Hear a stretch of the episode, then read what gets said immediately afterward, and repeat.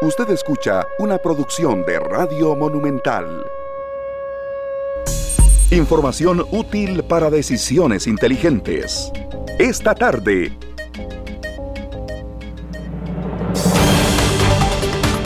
Las 4 de la tarde con 11 minutos, don Sergio, hora propicia para escuchar eh, las eh, principales incidencias y lo que se está generando para la tercera emisión de Noticias Monumental, que siempre hay mucho que recopilar hasta ahora. Claro que sí, tenemos un resumen de Noticias Monumental en la voz de nuestro compañero Fernando Muñoz. Buenas tardes, Fernando.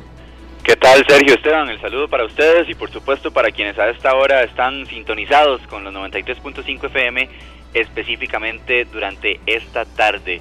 Eh, por supuesto que aprovechamos como siempre para hacer un rápido repaso de la situación actual en cuanto al COVID-19 se refiere, para contarles que en las últimas 24 horas se registraron 897 nuevos contagios en el país, para un total ya de 42.184 casos acumulados desde el inicio de la pandemia, además 448 personas que se mantienen hospitalizadas 149 de ellas en una unidad de cuidados intensivos y ya el país, por lo menos hasta el día de hoy, está alcanzando la lamentable, la lamentable cifra de 443 muertes a raíz del COVID-19, luego de que siete personas más fallecieran por esta causa en las últimas 24 horas. Estamos trabajando distintas informaciones, aparte de, por supuesto, toda la información relacionada a la pandemia, para la tercera entrega de Noticias Monumental, que será el día de hoy de 7 a 7 y 30 de la noche, para que lo tengan presente, será un resumen ejecutivo y posteriormente ya vendremos con fútbol nacional. ¿Quién juega, Fernando? Perdón.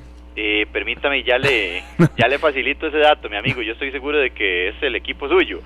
No, no, la Liga Santos, este, ah, Fernando, nada más Está más, más enterado usted que yo. Realmente yo no, no, no estaba tan, tan pendiente de eso porque estaba tan interesado. Yo entiendo, sabía que, entiendo, que mis intereses no estaban tan de lleno, pero bueno, vale la de 7 a 7 y 30, así es, de 7 a 7 y 30. A la gente que Alajuelense en su estadio recibirá al Santos de Guapiles, como ya usted lo decía. Les eh, contaba que ya el gobierno ha presentado el día de hoy de manera oficial el presupuesto ordinario de la República para el próximo año por 11,4 billones de de colones. Eso sí, por primera vez en la historia en este presupuesto nacional se está incluyendo también a las instituciones desconcentradas del gobierno central. Se ha presentado eh, este monto, por supuesto que ha generado muchísimas reacciones por parte de diputados. Es un presupuesto que contiene una reducción de 368 mil millones de colones en el gasto primario. Muchos congresistas dicen que estarán muy atentos a que realmente los gastos que se incluyan y los gastos que realice el gobierno sean prioritarios y no pues básicamente de otra índole. Este es un presupuesto que todavía no está aprobado, apenas lo ha presentado el ministro de Hacienda, Elian Villegas. Esto será discutido y analizado en la Comisión de Asuntos Hacendarios. Prácticamente un mes o un poco más permanecerá en ese foro legislativo y posteriormente ya pasará, una vez que esté dictaminado, a votarse al plenario. Así que sin duda alguna es información que dará muchísimo de qué hablar lo estaremos repasando a las 7 de la noche en nuestra entrega informativa. Estaremos hablando también de la tormenta tropical Nana que se espera se convierta en huracán en los próximos días y afecte las costas centroamericanas. ¿Qué podría generar esto en Costa Rica? ¿Cuáles podrían ser sus efectos? ¿Realmente podría incidir eh, de una alta manera o no? Bueno, eso se los vamos a contar eh, en la tercera emisión de Noticias Monumental. Estaremos hablando también de la situación que se está generando en las celdas del organismo de investigación judicial, donde hay una gran cantidad de privados de libertad que tienen que ser ubicados en cárceles. Esto incluso ya ha sido elevado hasta la sala constitucional que le ordenó al Ministerio de Justicia tomar acciones inmediatas. Ya el Ministerio de Justicia comunica hace algunos minutos que está comenzando la ubicación de estas personas en una prisión específica del país, acelerando entonces este proceso después de que recibiera una condena por parte de los magistrados de la Sala Constitucional. Con estas y muchas otras informaciones, hablando también de los cambios de alertas en algunos cantones del país, de este permiso que ha dado el Ministerio de Salud para que los bares comiencen a operar como sodas, como restaurantes y de muchas otras informaciones. Le estaremos hablando entre 7 y 7 y 30 de la noche para que no se lo pierda y además invitarlos a que se mantengan con los 93.5 FM porque la parrilla de programación es bastante variada. A las 7 y 30 en punto le cedemos el control de la nave monumental a los compañeros de deportes para que entonces ahora sí tengan el encuentro entre Alajuelense y Santos de Guapiles que yo eh, me avecinaría a decir que tiene tintes de empate, Esteban. No sé si usted lo comparte conmigo, Sergio, pero yo creo que si por la víspera se saca el día, eh, El Santos viene urgido, Alajuelense yo sé que viene muy motivado después de ganarle a un gran equipo como es el Herediano, pero no le ha ido bien en su casa y, yo, de ahí mi pronóstico. Bueno, este, esperemos el resultado hoy, ¿verdad? Nosotros los que apoyamos al Saprisa estamos un poco, pues eh, nos enfriamos. Y está, y, está totalmente complicadísimo, complicadísimo ¿verdad? saber que está el campeonato y que no juega el equipo de uno, pues es tiene, le deja un sin sabor. Don Fernando, con el equipo de su gente no se sabe nunca, ¿verdad? Sí, no, sí. se sabe qué puede pasar hoy. De pronto empatamos o de pronto... ¿Qué, qué, quiere que le diga? Bueno, ahora tienen a Brian Reed, ¿verdad? Que es un gran referente y que se ve muy distinto el equipo cuando pasa el balón por sus pies. Así que... No se puede negar eso. vamos a esperar a ver qué sucede. Lo que sí... Y tenemos un porterazo, don Fernando, un porterazo. Sí, ¿quién es el portero de la liga, perdón? Leonel Moreira, ah, el jugador del Club Sport Herediano. Sí, tiene la razón. Sí, es, un porterazo, sin duda alguna, un mundialista incluso. Así es. Fernando, muchas gracias, de verdad, este, por, por el reporte y también em, por ese, por ese, por esa información, Fernando, mm, en el tema de la posible, del traslado a la mm, mm, alternativa de restaurantes, bares y que puedan tener ese funcionamiento. Lo comentamos aquí rápidamente, Sergio, porque es una modalidad que muchos estaban esperando para que la reactivación económica sea más, más intensa, ¿verdad? Bueno, hay muchos bares que realmente lo que atrae de ellos es su comida. Exacto. Entonces, eh, creo que es una gran oportunidad para retomar el trabajo. Muchas personas que, que de también, eh, Esteban, los equipos de no estar en uso se pueden dañar, las refrigeradoras, congeladores, tienen mucho, mucho que dar algunos lugares y sabemos que es una realmente una gran oportunidad. Que por cierto, Fernando, ese será un tema que tocaremos acá mañana con los representantes de CACORE, la Cámara Costarricense de Restaurantes y Afines, porque sin duda es una reacción que, que es bueno también conocer de ellos, don Fernando, ya por último. Sí, compañeros, incluso tomando en cuenta que los bares, eh, ¿verdad?, de las tabernas, estos espacios han estado cerrados desde el inicio de la pandemia y en ningún momento han visto la posibilidad de reabrir, sino hasta ahora, ¿verdad? Con un formato diferente. Así que también esperando que acaten este permiso, si se quiere, con muchísima responsabilidad. Eh, ya sabemos que hay muchas personas que evidentemente se acercan a tabernas, a los bares, eh, a comer y a tomarse algo, ¿verdad? Alguna bebida de, de, contenido alcohólico, pero entonces que los mismos comerciantes acaten esto con mucha responsabilidad y que no permitan que sus centros o que sus instalaciones sigan funcionando con eh, la naturaleza habitual que tenían, porque esto podría provocar nuevos cierres y al final entonces podrían pagar justos por pecadores, es decir, se podrían cerrar otros comercios que sí estén acatando las disposiciones por algunos que decidan no hacerlo. Así que sin duda alguna habrá que tener mucha responsabilidad, no solo por parte de quienes asistan a estos locales, sino por supuesto por parte de sus propietarios. Perfecto, Fernando. Muchísimas gracias por este reporte de Noticias Monumental, lo que se está preparando para la tercera emisión de Noticias. Muchas gracias de verdad a nuestros compañeros de Noticias Monumental. Y a esta hora de la tarde, serio 4 con 20 minutos, nos vamos a otro tema que es eh, esencial tomar en cuenta. ¿Por qué? Porque el teletrabajo mm, no solamente llegó para quedarse en este año en muchas empresas, en otras evidentemente no tanto, o no eh, de una manera mm, a un 100% porque no se puede, dependiendo de la industria de cada, de cada eh, rama en la cual se desempeñen sus colaboradores. Pero sí hay unas en las que el teletrabajo incluso se mantiene cinco días semanales. Entonces, y, deben de haber muchas también que lo van a implementar, que no lo han implementado aún y que lo van a implementar a partir de ahora. Así es. Vea, un dato que eh, se da a conocer eh, por parte de eh, la firma PricewaterhouseCoopers Costa Rica, de 126 empresas nacionales y multinacionales, solamente un 3 no ha implementado el teletrabajo durante esta pandemia en Costa Rica. Es por eso que está con nosotros don Kendall Ruiz, quien es abogado especialista en Derecho Notarial y Registral. A él le agradecemos muchísimo su aporte por estar con nosotros, también por compartir sus conocimientos. Él es especialista en Derecho Corporativo también, socio director de ACL como abogados.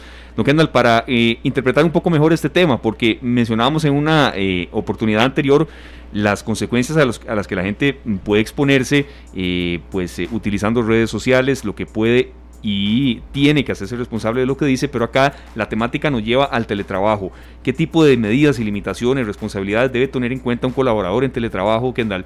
Porque hay cierto desconocimiento también. Hay gente que está en teletrabajo, pero cuando el patrono se da cuenta, y han habido algunos casos, yo diríamos, diría no tanto, no tan aislados, pero tampoco masivos, Kendall, en los que el, el patrono se da cuenta que la persona anda haciendo ejercicio. Bienvenido, Sí, sí, claro, gracias Esteban, gracias Sergio por, por la invitación. Y bueno, como bien lo mencionas, es un tema que tal vez para Costa Rica no es tan ajeno eh, tener el tema del teletrabajo. Lo que pasa es que la pandemia obligó a tener el, teletrabajo ya no como una opción, sino como una necesidad y como la vía de seguir generando. Eh, tal vez recapitulando, el 10 de octubre del 2019 fue que entró en vigencia la ley 9738, que básicamente es la ley para regular el teletrabajo. Eh, esta ley lo que estableció son algunas definiciones, conceptos y demás, reglas generales para su aplicación. Es una ley sumamente pequeña, inclusive son 10 artículos lo que tiene, eh, y que muchísimas empresas han tenido el problema que para regular el teletrabajo lo que han hecho es copiar la ley. Y eso tal vez es la primera falta, porque eh, los trabajadores tienen que tener claras las reglas del juego. Algo que yo he hecho una frase que me ha apoderado es que en materia laboral los papeles no hablan, gritan. ¿Por qué? Porque resulta que eh, uno tiene que documentar todo y aclararle a los, a los colaboradores, mira, eh, yo requiero que estés en teletrabajo y requiero que me mandes un reporte la hora que entras y la hora que salís, así como también eh, si yo te llamo tenés que estar en la empresa. Pasa que se ha dado que regulan normalmente el tema del teletrabajo, lo establecen por ahí y dicen, mira, ocupo que vengas y está en un hotel en Guanacaste. O como bien lo, lo, le ha pasado algunos casos como los que eh, mencionás, que de repente están en redes sociales peleando por temas de, de que tienen una postura u otra con respecto a algún punto en particular. Y eso se ha considerado, por ejemplo, estar en redes sociales dentro del centro de trabajo se ha considerado abandono. Entonces, con teletrabajo, eh, ¿estoy por objetivos o estoy por un horario? O sea, son algunas de las dudas que surgen muchísimo y que no se han regulado claramente por parte de los patronos. Es que, se, buenas tardes, perdón, Kendall, qué placer escucharte de nuevo. Eh, gracias, Se confunde la posibilidad de estar en la casa con hacer lo que me da la gana. O sea, yo cumplo con mi trabajo, mi trabajo es hacer tantas fórmulas, las hago, las termino y ya no tengo nada que hacer. Y no es así, ¿verdad? Hay un horario que cumplir un montón de, eh, ¿cómo se llama?, normas y rutinas. Sí, de hecho, eh, se dan dos cosas, tal vez, eh, Sergio, y, y cuáles dos cosas se dan. Hay casos en los cuales tenemos eh, trabajadores extraordinarios que casi que se levantan de, de la cama y se sientan con la computadora a trabajar y siguen trabajando, puede ser las 8 o 9 de la noche y siguen trabajando, pero hay un, un, tema con respecto a ellos que más adelante voy a mencionar. Así como tenemos los otros que, como bien mencionas, consideran que estar en la casa es un, un relajo. Y entonces, ¿qué pasa? que eh, eh, hay muy poca regulación por parte de los patronos, yo diría que altísima con respecto al tema del teletrabajo. Uno, porque no estábamos listos. No estábamos listos y fue como que se vino un terremoto y estaba eh, en, en pijama la persona y salió a la calle. Así nos agarró el COVID y así nos agarró con el teletrabajo, exactamente así. ¿Qué pasa? Que ya llevamos seis meses para que una empresa en realidad ya haya generado los parámetros necesarios para regular esto.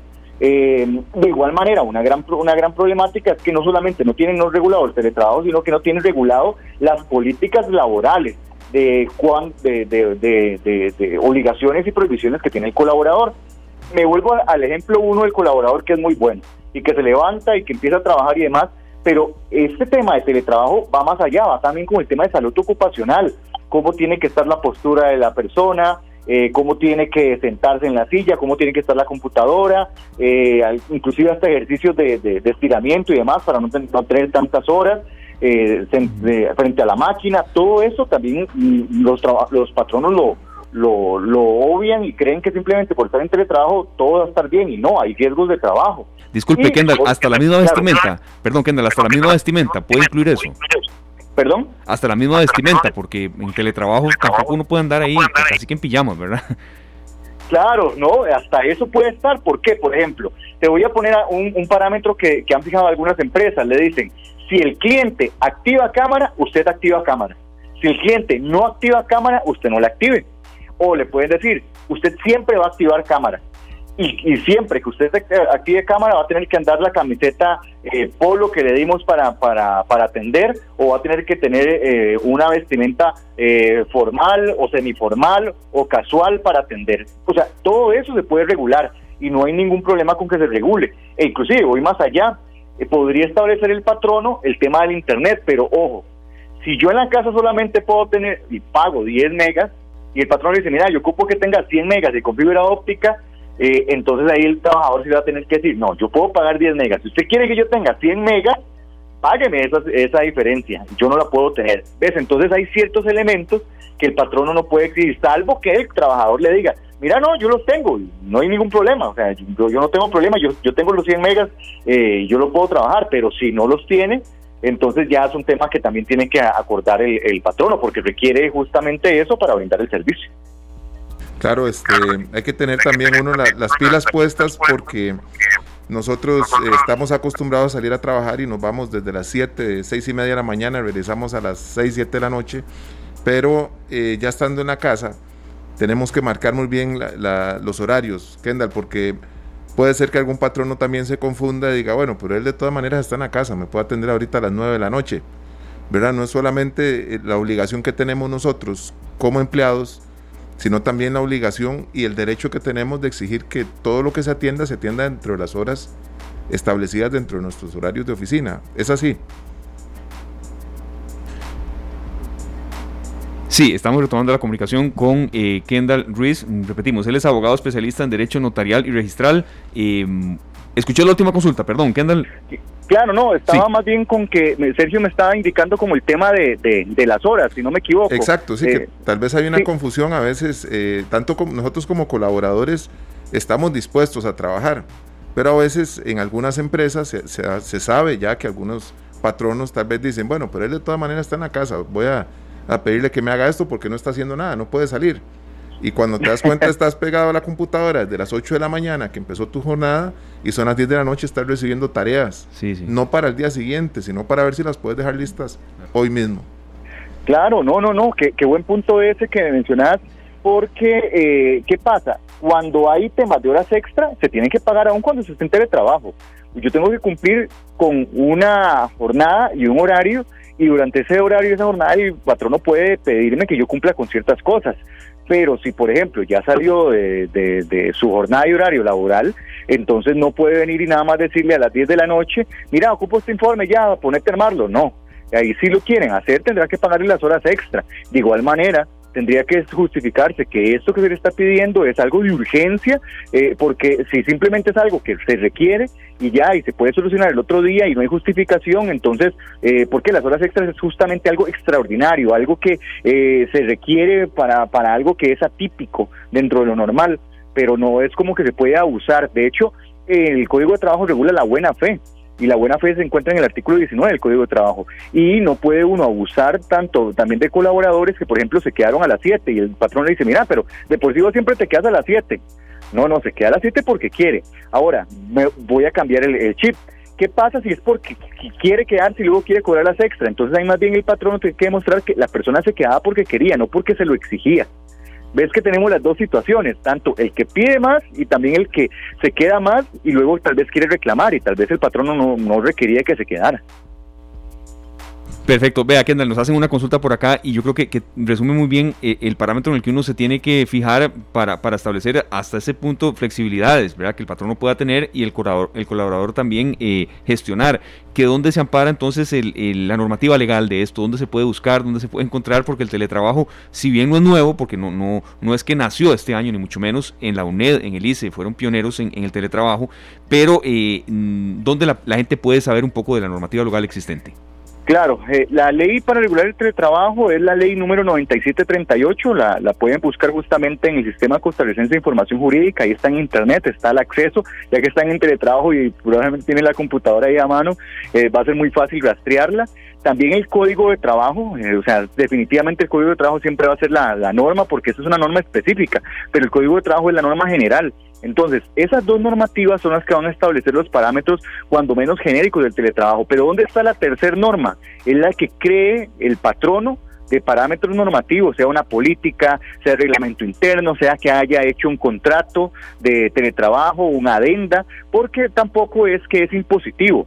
Eh, el teletrabajo. El teletrabajo tiene que ser pactado con el patrono y el trabajador, eh, pero aquí hay un punto que me han preguntado, Kendall, pero este con el COVID se ha tenido que hacer obligatorio. claro, porque ahí va a privar primero la vida y la salud pública antes que otras cosas y, es justificado de que se haya enviado todo el mundo sin ni siquiera firmar nada porque hay razones que inclusive el Ministerio de Salud ha exigido de que no se atienda público, eh, que sea puerta cerrada algunos servicios, entonces hay una justificación, que es algo extraordinario pero esa es la normativa que tenemos este, regular para establecer los parámetros con respecto al teletrabajo. Bueno, esperemos que cada vez más, Esteban y, Kendall, haya más gente en teletrabajo que se queden, eh, los que tienen la posibilidad que se queden trabajando bajo esta modalidad porque ha sido pues un, efecto muy positivo en las carreteras, eh, los gastos, también el estrés que da para muchas personas trasladarse, ya sea para el trabajo o regresar a su casa. Y ojalá que cada vez eh, se abran más puertas para que las empresas apliquen más esta, esta modalidad. Claro, y yo creo que también que hay que impere el sentido común para que la flexibilidad que pueda tener un patrono mm, se, se mantenga. Es decir, sentido común, Kendall, si usted ve, y usted, mencionábamos eso en la mañana en la preparación de este, de este tema, pero también ahora usted lo, lo, lo, enfatiza muy bien. Si usted ve que está en hora laboral, pero usted ve en sus redes sociales, diría yo quizá un poco más específicamente en Facebook, 8, 9, 10 párrafos de un comentario y alguien le responde y luego vienen otros 11 párrafos, de este muchacho no está trabajando, es decir... Sí, claro, y es que las personas tal vez piensan que, que, que porque escriben en el perfil privado o porque escriben en una página no se van a dar cuenta, no, aun cuando escriben en el perfil privado y alguien tal vez comparte esta información, eh, eso puede servir como un elemento de prueba en un juicio para determinar de que hubo un, eh, un, abandono de labores. Voy, voy con el comentario que, que hace Sergio por ahí también, Esteban, porque él habla de, de los gastos. Y, ojo que tal vez había algunas personas que tenían viáticos antes de que se les enviaran a teletrabajo. Eh, entonces hay que tener claramente regulado que cuando está en teletrabajo no hay viáticos. Eh, salvo que haya una condición para que tenga que viajar y entonces tenga que cubrir cierta alimentación y demás, y hay algunos beneficios que cambian con el teletrabajo. Entonces, eh, todo, hay muchos parámetros de muchísimas empresas que tienen los servicios de, comedor, entonces le giraban tanto, eh, o que tenían algún pago, algún servicio, o que, por ejemplo, de repente tenía el celular y, ahora dice, no, mira, es que como ya estás en la casa y estás con la computadora, pues vamos a cambiar esto. O sea, hay muchos cambios que se están dando. Entonces, hay que justamente preguntar informarse bien, porque nada mejor que una población informada y que sepa si lo que está pasando está bien o está mal, porque no, no hay mucha desinformación actualmente en redes sociales. Bueno, a estar pendientes nosotros cuando aceptemos un, cambio de este tipo para tener las reglas claras, que eso es lo más importante. Aún así no se firme un contrato, hablar todo y, y de apuntar, ¿verdad? Este, y retomar los puntos uno por uno. Entonces vamos así, ¿verdad?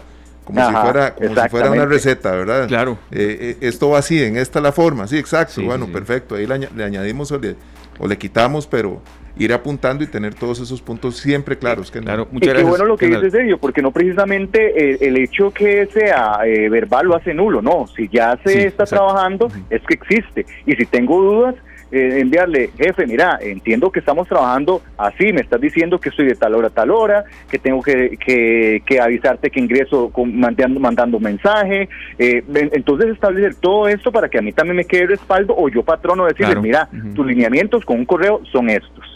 Sí. todo eso sirve como para dejar claras las reglas del juego. Y que también, Kendall, puede permitir, porque incluso una de las maneras de reactivación en el sector turístico es que hay algunos hoteles eh, fuera de San José que están habilitando y hasta acondicionándose para hacer espacios de teletrabajo. Es decir, si usted se comunica bien con el patrono, lo aclara, lo, lo, comunica, es decir, verbalmente o de manera escrita, como usted ahora mencionaba, que usted puede hacer el trabajo de una playa, pero que, lo, que, o sea, que se sepa de previo, ¿verdad? No, no, no que de pronto aparezca por allá y, si tenía algún cambio que hacer, no se comunicó. Es decir, si hay flexibilidad, pero sobre todo comunicación y reglas claras, puede haber este tipo de, de flexibilizaciones. Claro, hay hoteles que brindan el servicio de coworking, eh, tomando los lineamientos que establece el Ministerio de Salud para justamente buscar que, el sector turismo eh, mejore su situación económica, que sea uno de los más golpeados.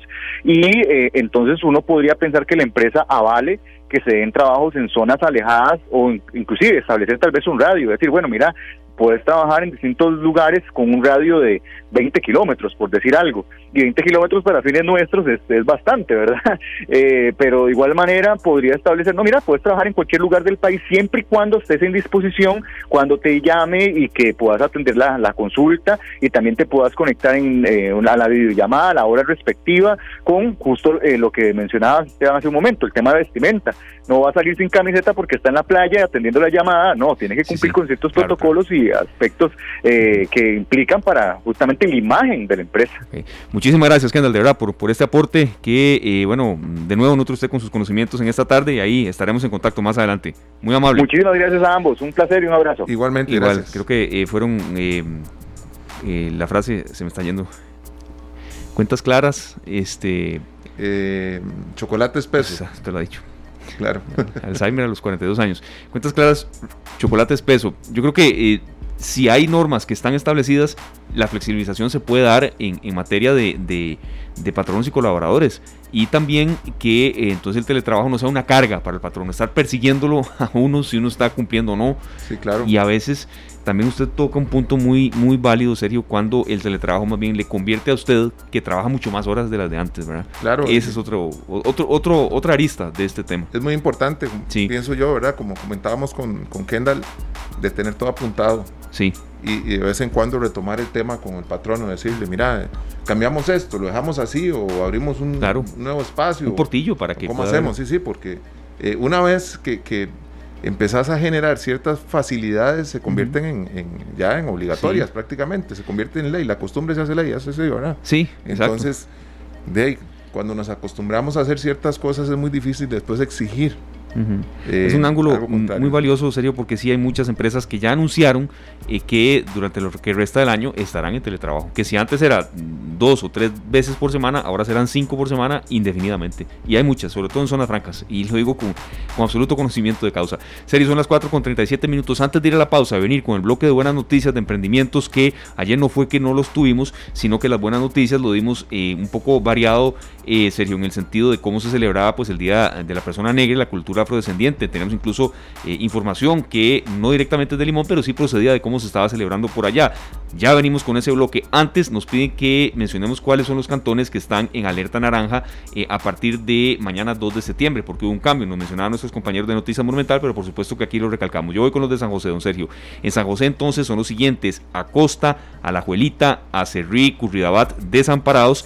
Mucha atención, Glenn, excepto los distritos especificados en alerta amarilla. Goicoechea, Mora, San José, Santa Ana, Tibás y Vázquez de Coronado están en alerta naranja. Usted continúa, eh, don Sergio, con los demás. Eh, bueno, con Alajuela tenemos Alajuela, excepto el distrito Zarapiquí, Naranjo, San Carlos, excepto el distrito Pital, o más bien en San Carlos el distrito Pital, Poás, Río Cuarto. ¿Y en Cartago? Y en Cartago tenemos La Unión y Oreamuno. Así es, pasamos a Heredia rápidamente. Barba, Flores, en Heredia los distritos de Heredia, Mercedes, San Francisco Ulloa, San Pablo y Santo Domingo. Y en Punta Arenas, Corredores, pero solamente los distritos de Canoas, La Cuesta y Laurel. Toda esta información, eso sí, está en eh, la dirección de presidencia.go.cr para las personas, bueno, que la han consultado porque hubo cambios de nuevo en este sentido específico. Las 4 con 38 minutos, nos vamos a la pausa y todavía tenemos mucho más para todos ustedes. Agradeciéndole mucho a Wilfredo Villalobos que está en sintonía, a Sandra Melgar, también a Gustavo Martín Fernández que nos escucha desde Barrio Escalante en San José. Gracias, Gustavo, por reportarnos sintonía desde Barrio Escalante y por supuesto que también a, eh, usted nos decía serio, por acá tenemos a Manuel García desde Río Cuarto, allá en Alajuela. Bueno, y Wilfredo Villalobos que nos escribe desde Cabulla, en Punta Arenas, gran amigo de toda la vida. Ah, desde Punta Arenas. Desde Punta Arenas. Qué bonito saber que, nos escuchan desde allá. Ahí estaremos en contacto con, la gente linda de Cabulla, Punta Arenas también. María Tabonilla nos menciona una frase muy, muy cierta cuando el tema de rescatar las celebraciones patrias. Eh, buenas tardes, creo que a veces no valoramos muchas cosas y en ellas están nuestras fechas importantes. Dios es perfecto en su tiempo y es cierto, hay fechas importantes, trascendentales en nuestra historia que a veces pasan desapercibidas y no debería ser así. 4.40 minutos, la pausa y venimos con más.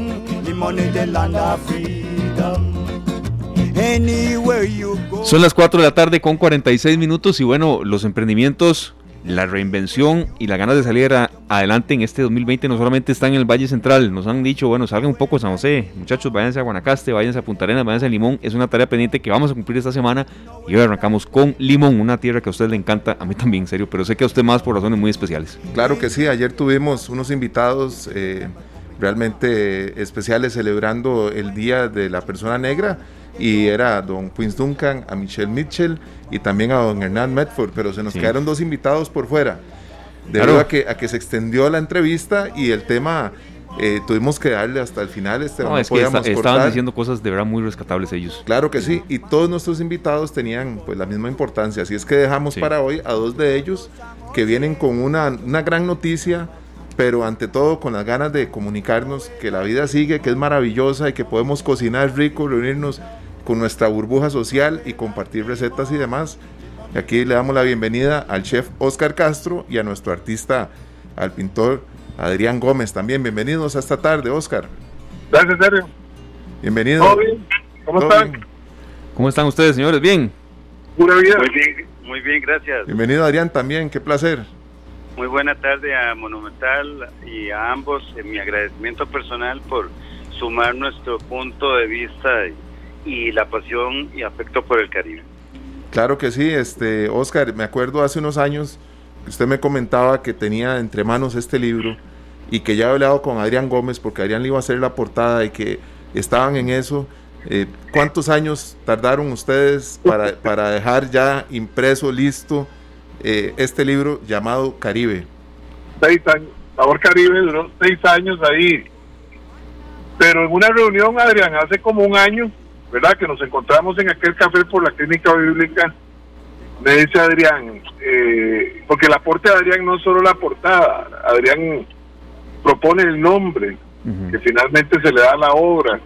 Adrián este hace toda la ilustración interna, le pone su alma y su espíritu totalmente al servicio de la obra y del país, porque al final eso es un documento que va a quedar ahí, pero duramos seis años, seis años para poder, este, o sea, para tener la energía, porque es que a veces, eh, digamos como le pasa a Adrián, que me imagino que alguien le dice, mira, es que yo quiero que hagas algo así, ahí él ocupa una energía diferente para hacer cosas extraordinarias.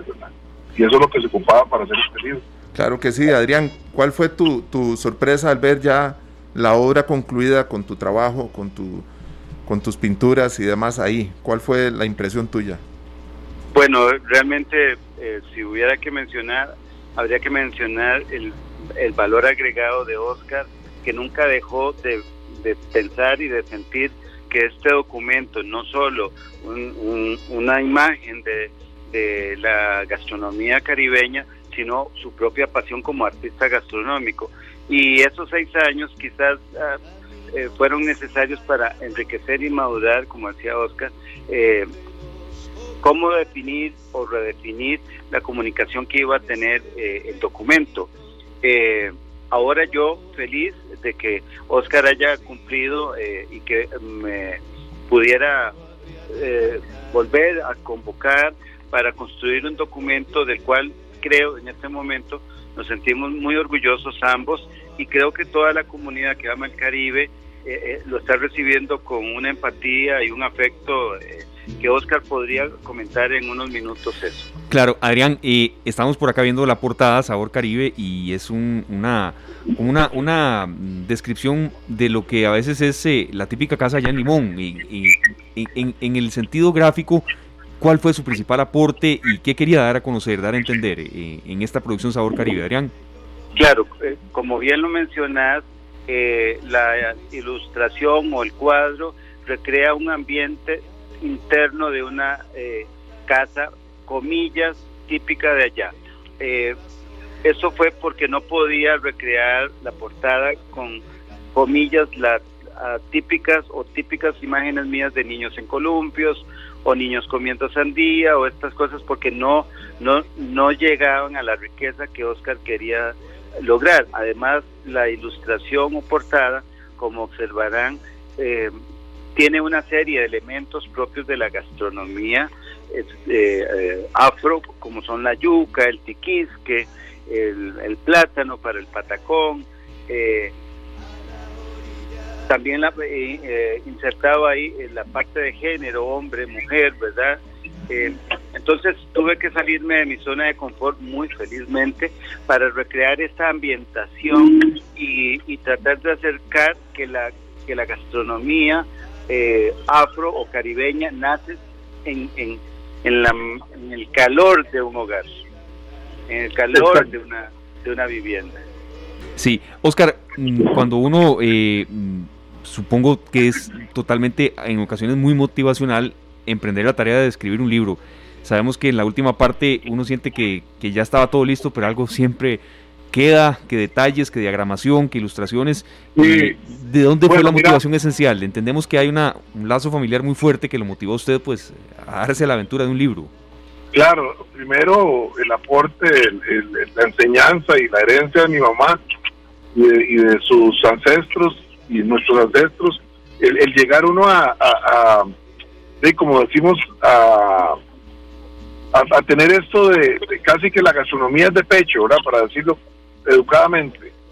¿verdad? Que uno, uno recibe como la lactancia de, este, de esta gastronomía y, y después llegar a, sumar las experiencias con las, en las casas de nuestros amigos en Limón, lo que desayunábamos en la casa de Doña Elena, lo que comíamos en, en, en Puerto Viejo en Manzanillo, y llegar uno con la idea que uno tenía una receta y después y mira qué curioso esto, y hasta llegar a madurarlo. Lo, lo, lo más importante, ¿verdad? Que, que creo que, que se plasma en el libro es un respeto por los procesos de cocción, que la gente a veces duda de atreverse a hacer una receta como un rice and beans o un rondón. Y obviamente hay cosas que no podemos hacer en un apartamento en San José o en Alajuela. Eh, no podemos tal vez rayar un coco porque no tenemos ni el utensilio para hacerlo, ni el espacio, pero sí estamos respetando el sabor, la calidad y ese, ese aroma tradicional. Cuando vos olés curry, tomillo, chile para coco, limón, el banano cocido, ya sea en un angún, en un, en un, en un atol o en un, una arepa, son aromas que te llevan a una niñez tan cálida como se ilustra en la portada, que es ahí en la cocina de la casa. ¿verdad? Claro. Y ahí es donde pasa todo. El, el, epicentro del amor en un buen hogar. En la, cocina, en la cocina, sí. Oscar, esa, esa casa de la portada que recreó Adrián es como la casa de Mirna, una tía de nosotros donde fuimos alguna vez. ¿En qué parte del mundo? En, en Oscar era en, Playa Bonita. Playa Bonita, sí. ¿Verdad? En Playa Bonita. Y era esa casa que está montada sobre pilotes. Ajá. Entonces, eh, de, toda de madera, las ventanas eran de madera, las ventanas no eran de vidrio, habría que, había que abrirlas para, para poder ver hacia afuera. Los pilotos serio, perdón, es para el tema de las inundaciones. Exacto. porque en esa zona cuando llueve es así días, días enteros. Exacto, y lo que Oscar comenta en cuanto a, al, a esa calidez de la cocina, cuando uno llega a una casa donde es uno muy cercano, de la familia, donde un amigo muy cercano, ¿a dónde la reunión? En la cocina. Totalmente, sí. ¿Verdad? Así es que, bueno, Oscar eh, y Adrián, nosotros queremos que este libro llegue a la mayor cantidad de gente posible, a todos los que quieren cocinar esas recetas maravillosas. Eh, si usted puede nombrar algunas de las que están ahí y de paso el número de teléfono donde deben de llamar para adquirir este libro o alguna página, por favor. Ok, el libro tiene recetas tan extraordinarias como la sopa Puerto Viejo, los el patí de, mariscos, que es un aporte, ¿verdad? Eh, el, cinco tipos de raizambín, la macarela en escabeche, son, son cosas que uno, y la, la sopa de frijol, piso, eso es, eh, digamos, no puede uno saltar ninguna Somos cuatro aquí, somos cuatro ya. Qué Álvaro, Adrián, somos cuatro. Asesino, asesino de la gastronomía. y Adrián tuvo la oportunidad cuando llegó a hacer algunas de las ilustraciones que estábamos, digamos, para reunirnos, sin planear alguna cosa, sin, sin estar todavía en ejecución el libro, cocinábamos cinco o seis recetas diferentes. Y Adrián no, una, una, aventura que desde, desde su inicio ha sido disfrutar el, la gastronomía afrocaribeña de las manos del arte de la gastronomía de Oscar. Así que, eh, sin ser un soportable impertinente, quiero invitar a todos los radioescuchas que sumen esta obra gastronómica a su biblioteca eh, y a los amantes de la cocina costarricense, la comida costarricense afro como necesaria en su biblioteca. Así es, Adrián. Y vos sabes una cosa, Adrián, que eh, pues hemos sido testigos durante este proceso de la, de la, crisis mundial de la pandemia, de lo difícil que ha sido. Nosotros teníamos la idea de salir en diciembre con, una cantidad de libros impresos, no se pudo, en enero se complicó todo, en febrero yo le dije al dueño de la imprenta, mira, déjame hacer preventa, no jamás, déjame hacer preventa. Entonces, eh, contra viento y marea hicimos una preventa y la gente nos apoyó y pudimos salir con los libros para cumplir a estas personas. Y vamos poco a poco entiendo, vea. emprendiendo pero con una gran obra. Y, para terminar porque sé que ustedes terminan con una canción y que les dé tiempo sí sí.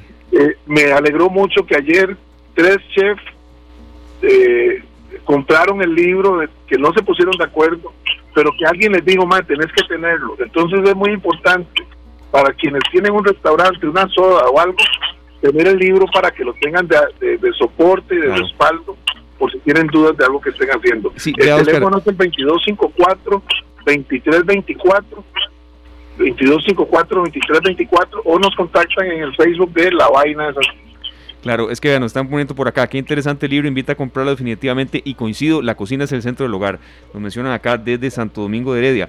Y vea, Oscar, es que podrá la gente decir también, bueno, sí, la pandemia, imagínense usted la, la, la odisea de, de, darse la tarea de, de, hacer un libro y en pandemia, ¿dónde lo van a presentar? Es decir, hay muchos agravantes y tal vez la gente pueda decir, bueno, háganlo digital, pero no es lo mismo. El libro impreso, tenerlo ahí en una biblioteca y, y, y esto va lentamente pasando, reactivando. Este programa fue una producción de Radio Monumental.